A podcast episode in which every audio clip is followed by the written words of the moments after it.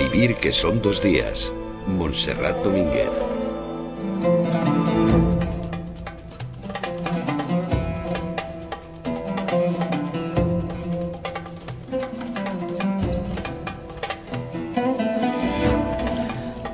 Pasan 16 minutos de las 11 de la mañana, de las 10 si nos siguen desde Canarias, y esta música que escuchamos posiblemente la reconozcan porque es la banda sonora de la película Cometas en el Cielo y está compuesta por Alberto Iglesias. Esa película se desarrolla precisamente en Afganistán y está muy cerquita de la frontera con Afganistán nos vamos hoy en este club de lectura. Esta mañana además en la que nos hemos desayunado con la muerte de 25 soldados pakistaníes en un bombardeo de la OTAN precisamente en esta zona eh, en la que transcurre y en la que discurre este libro Solo para Gigantes.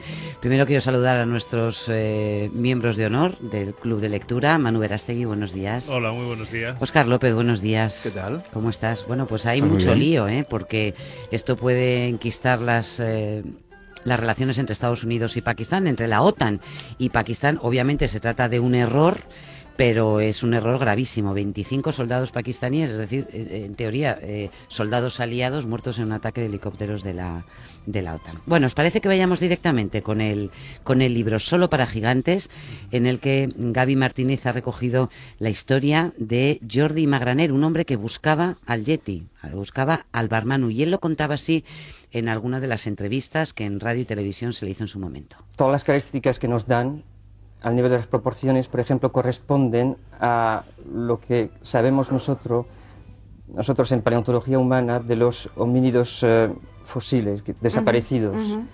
Y, y, entonces lo que, lo que ocurre es que estamos frente seguramente a una población que ha desaparecido de Asia Central progresivamente hasta, bueno, de, de Asia Paleártica hasta hacia Asia Central y quedan aún ahí eh, poblaciones reliquias en esos, en esos montes, pero todas las características son de homínido. Y él buscaba precisamente ese homínido porque estaba convencido de que existía. Y Gaby Martínez le ha seguido la pista a Jordi Magraner. Buenos días, Gaby. Hola, buenos días. ¿Cómo estás? Muy bien. ¿Eh? ¿Qué, es el barmanu? Primero, cuéntanos. El barmanu es lo que aquí entendemos por el, yeti, eh, que por ejemplo en Estados Unidos pues sería el, Bigfoot. Y es un poco ese ser que explicaría el porqué de la conciencia humana. O sea, eh, Darwin no explica cómo hemos evolucionado y por qué hemos llegado a pensar. Entonces, cuando se habla de alguien que va a buscar al Yeti, en un principio puede parecer como, como extraño, como un iluminado, ¿no? Según cómo.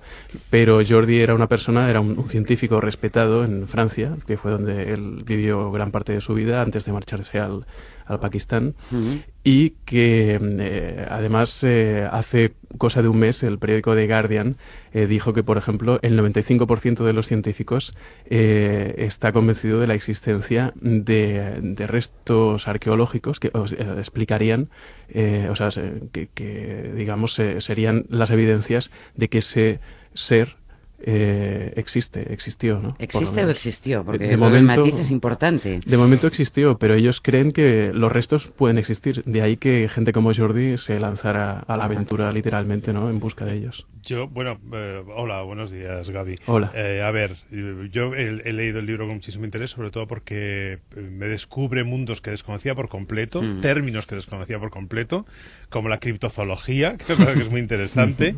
Eh, como los hombres reliquia, ¿no? Este, este, estos conceptos de, la memoria de, la evolución del hombre me parecen interesantísimos.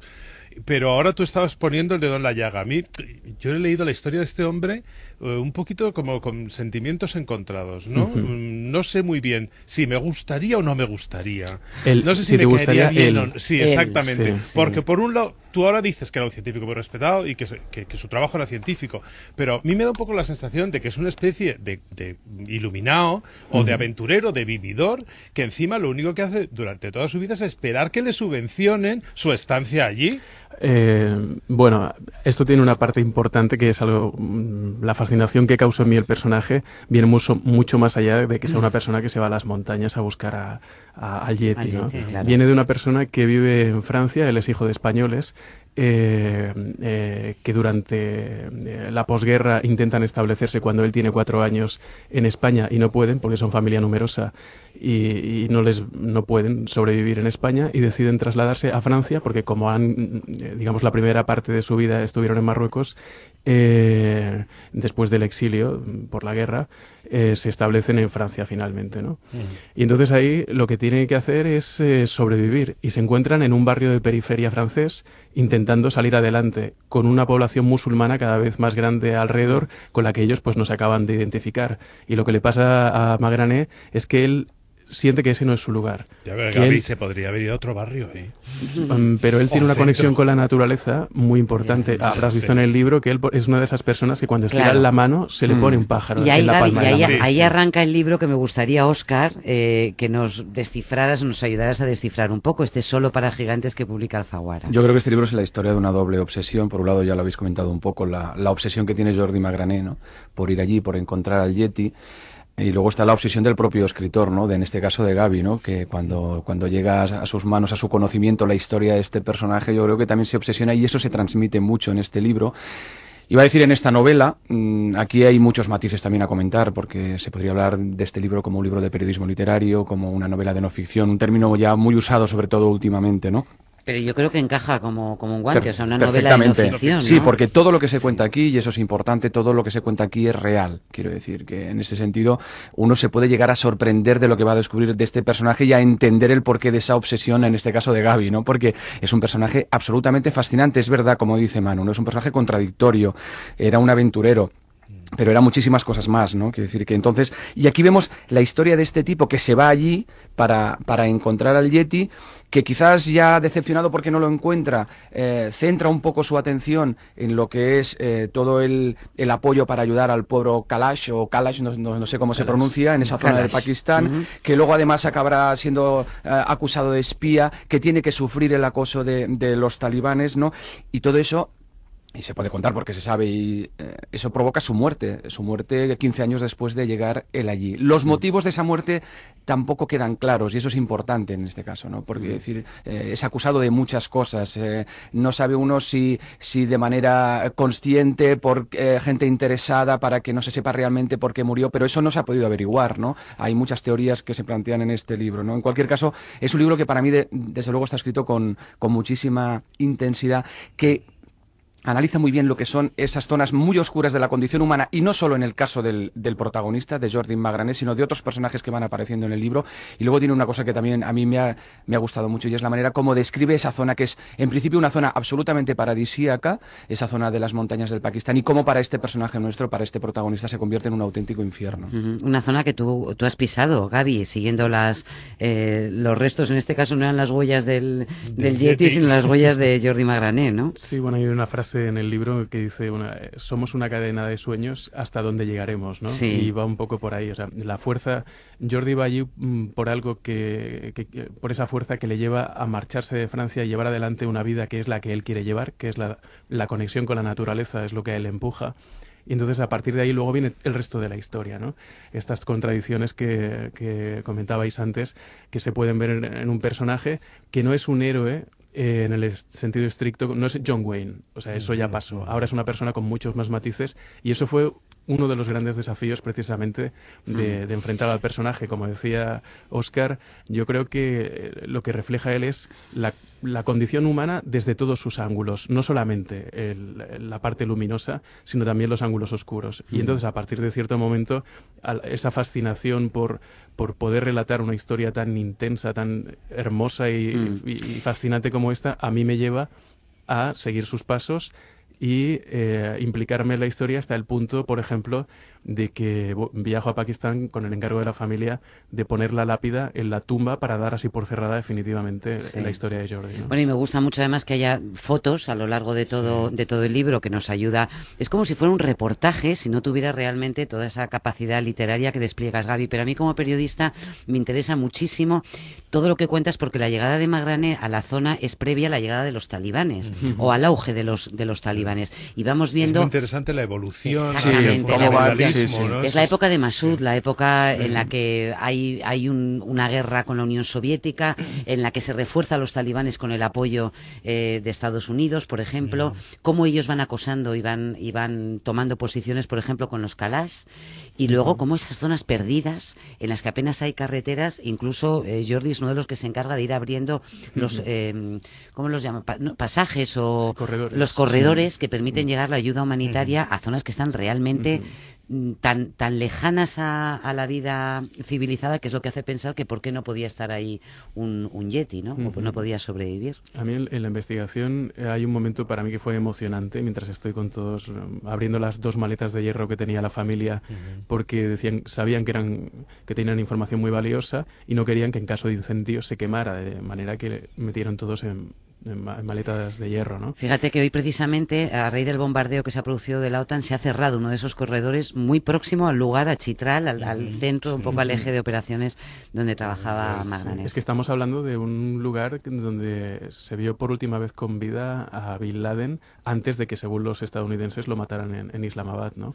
Pero entonces ese momento emocionante que os comentaba es 1995, escribe una carta a su familia y él dice ha nacido una nueva fuerza, los talibanes. Entonces, a partir de ese momento tú ves como, y creo que es un privilegio, fue para mí hacer la investigación, ves cómo eh, eh, digamos, la presión del islamismo radical se cierne sobre un individuo en concreto y además sobre una comunidad con la que él se identificará hasta el punto de hacerse uno de los suyos, con los Kalash, que son una etnia pagana que está en, aquel valle rodeado de musulmanes. es, algo, increíble. es otro, otro de los temas fascinantes en el, y, algo que creo que descubrirán por primera vez muchísimos lectores, ¿no? La existencia de esta etnia y que además aprovecha eh, bueno, aprovecho Jordi o aprovechas tú para transmitir unas reflexiones muy interesantes sobre eh, la relación de las religiones monoteístas con la política monolítica, ¿no?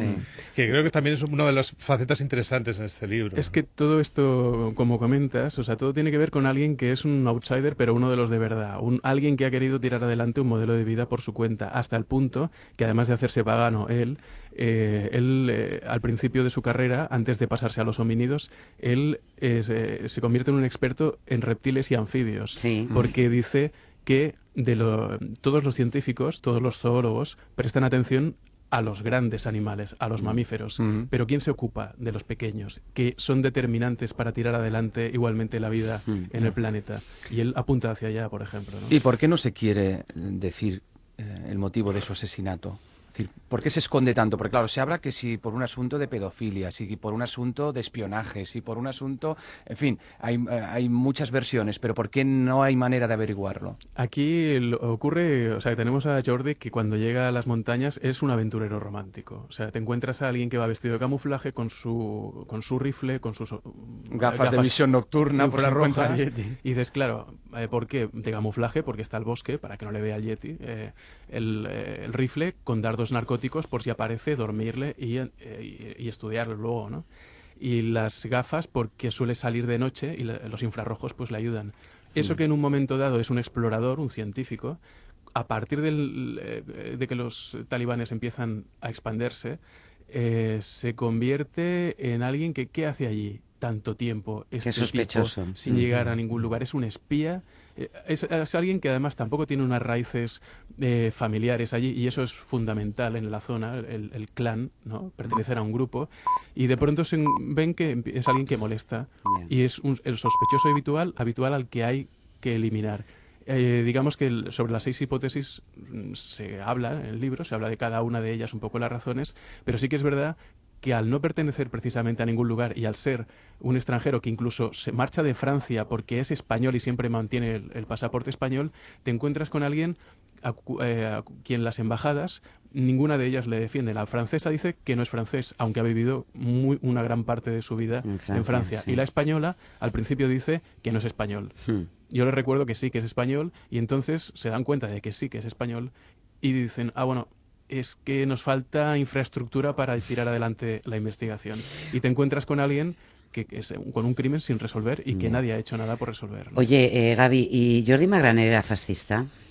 Eh, esta es otra de esas cosas que para eso está escrito el libro, un poco para ver eh, las inclinaciones de unas personas hasta dónde pueden llegar, mm. por qué se toman ciertas iniciativas y por qué se pueden tener ciertas, eh, digamos, eh, cierta empatía con un modo de pensamiento. yo creo que lo que pretende la literatura es acercarte a formas de pensar que no tienen que ser exactamente como la tuya, pero que te ayudan a entender el mundo. Este libro a mí, a mí me ha ayudado, por ejemplo, a entender las razones del xenófobo, tanto en Occidente como en Pakistán, y ver que no distan tanto, en realidad. Porque si tú ves la familia de, Jordi, uno de sus hermanos, eh, Andrés, que, fue uno de los que, que aparecen en el libro en algún momento muy importante, él cuenta un episodio que dices, claro, este, dice, mira, dice, vivo en un, en, un barrio de periferia donde el 85 o 90% de la población son musulmanes. A mi hermano lo han matado los musulmanes. Este es un poco el contexto. Mi mujer trabaja en un supermercado, dice, en el cual vienen, eh, ellos dicen, los moros, dice, dice pasan por delante de la, de la caja, se llevan las cosas sonriéndolas sin pagar. Hmm. Entonces, bien, al cabo de un tiempo, viene el jefe de los supermercados y dice, eh, tenéis pérdidas si en tres meses no recuperáis, se cierra el supermercado. Sí, Gaby, pero me llama la atención porque esas eh, eh, críticas que hace la familia y esa manera, no, son unas críticas, una manera de explicar la dureza de su vida y la dureza frente al, lo extraño. Pasa lo mismo con los calás y los musulmanes que hay en el entorno. No cuentan más que burradas eh, que hacen los, los musulmanes cuando se acercan a su, a su territorio. Exactamente, tú pero tú te encuentras con que hay gente que de pronto la política, el contexto social, les ha llevado sobre todo a, una marginalidad y a una pobreza radicales. Y la única forma en un momento de su vida, que por, yo discuto en el libro con el hermano de Jordi, ¿eh? eh porque ellos son lepenistas, algunos de ellos votan a, Le Pen, y discutimos, pero no puedo dejar de entender que en su punto de desesperación la forma de respuesta que ellos encuentren sea de pronto votar a la extrema derecha. O sea, yo lo entiendo, no, no lo puedo compartir, pero entiendo cuál, por qué han llegado ahí. Mientras que en el otro lado te encuentras con que en Pakistán lo que ocurre es que esa misma gente, desesperada, pero con un grado de civilización y de posibilidades inferior, el kit está en decir, tú aquí eh, estás todavía peor que, los de Francia, digamos. O sea, tú aquí no puedes ni comer.